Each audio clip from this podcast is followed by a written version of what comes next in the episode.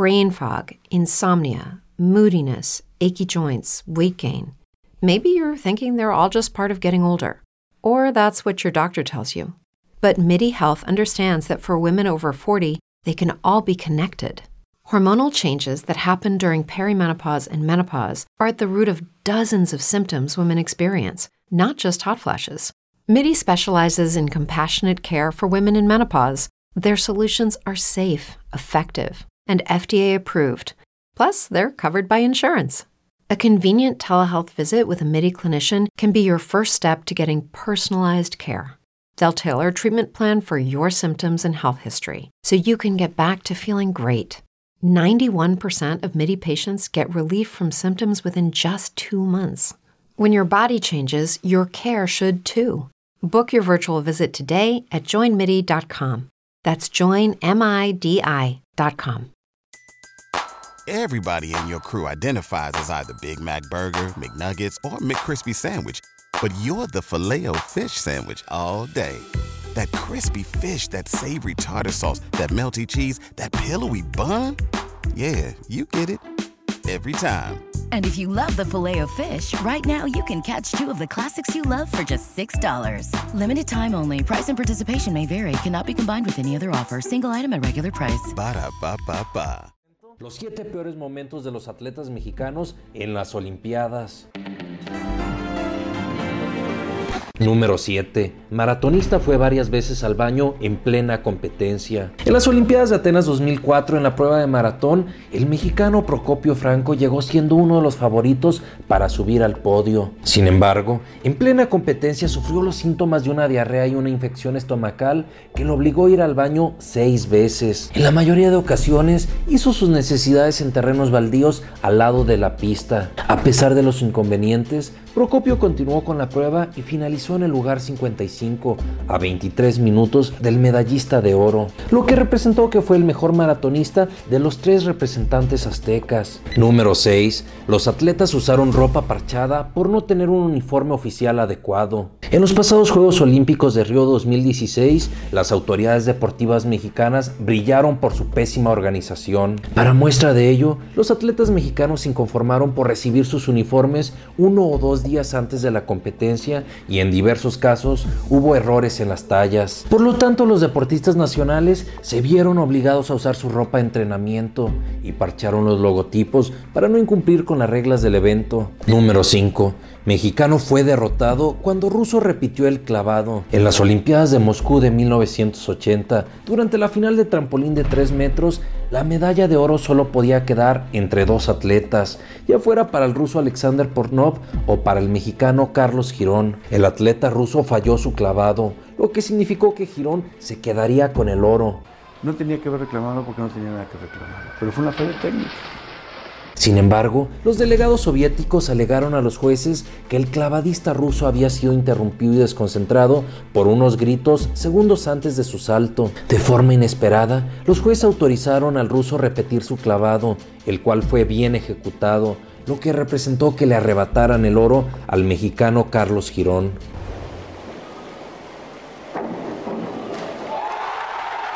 Número 4. Mexicanos culparon a las luces por mal clavado. En Río 2016, en la final de clavados sincronizados de 3 metros, la dupla mexicana conformada por Rommel Pacheco y Jair Ocampo estaban peleando las medallas, lo cual era posible si realizaban una buena ejecución en su último clavado. Sin embargo, fallaron y de inmediato se presentaron ante los jueces para pedir que les dejaran repetir el clavado, ya que alegaron que segundos antes de su ejecución unas luces se prendieron sacándolos de concentración.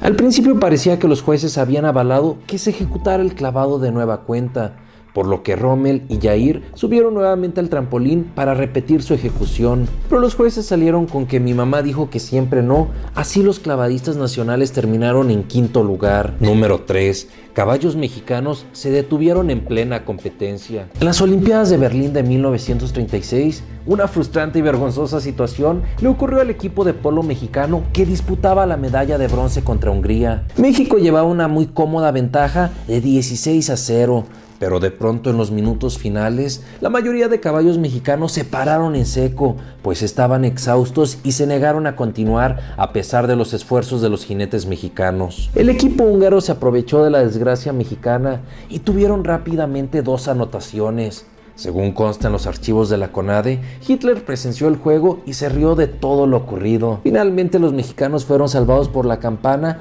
y lograron conservar la medalla de bronce. Número 2 mexicanos fueron abucheados por perder intencionalmente. En los Juegos Olímpicos que se celebraron en México en el 68, el equipo de fútbol azteca se enfrentó en la semifinal contra Bulgaria. Lamentablemente, los europeos fueron superiores y vencieron fácilmente al equipo nacional. Lo anterior influyó a que el equipo mexicano llegara desmotivado y golpeado moralmente para disputarse la medalla de bronce contra Japón. El equipo azteca desaprovechó varias oportunidades de ganarle a los japoneses lo que provocó que los espectadores se molestaran, los abuchearan y lanzaran decenas de cojines a la cancha.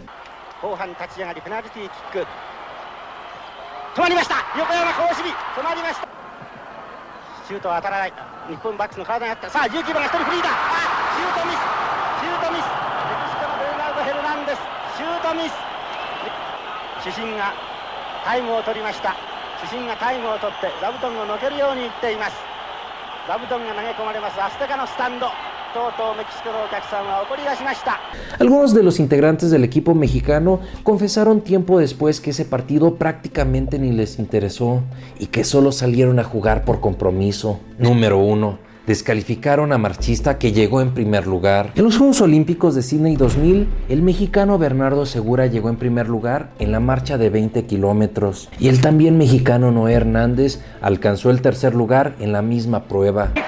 Bernardo Segura repite medalla olímpica, tercero y Noé, Noé Hernández en la medalla de bronce.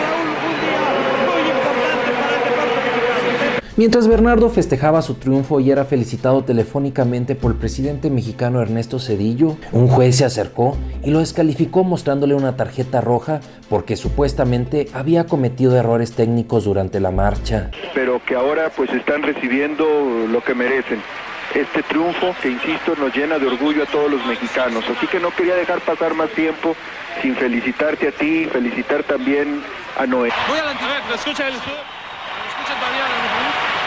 bueno, pues resulta que Bernardo Segura en ese momento ha sido descalificado porque ah, el juez principal le señaló que tenía acumuladas tres tarjetas rojas. Ven, ven, ven, Bernardo, ven. Por lo tanto, le otorgaron la medalla de oro al polaco Robert Korsellonowski y la plata fue para el mexicano Noé Hernández. Irónicamente, la descalificación ocurrió 10 minutos después de haber llegado a la meta y la frustración fue aún mayor al revisarse los videos pues a quien le correspondía una amonestación era el marchista Noé Hernández. Sin embargo, las autoridades olímpicas mexicanas no apoyaron a Bernardo Segura en impugnar o en reclamar la decisión. What if you could have a career where the opportunities are as vast as our nation, where it's not about mission statements, but a shared mission? At U.S. Customs and Border Protection, we go beyond to protect more than borders, from ship to shore, air to ground cities to local communities, CBP agents and officers are keeping people safe. Join U.S. Customs and Border Protection and go beyond for something far greater than yourself. Learn more at cbp.gov/careers.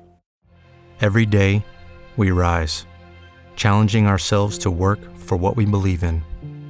At U.S. Border Patrol, protecting our borders is more than a job; it's a calling. Agents answer the call working together to keep our country and communities safe. If you're ready for a new mission, join U.S. Border Patrol and go beyond. Learn more at cbp.gov/careers.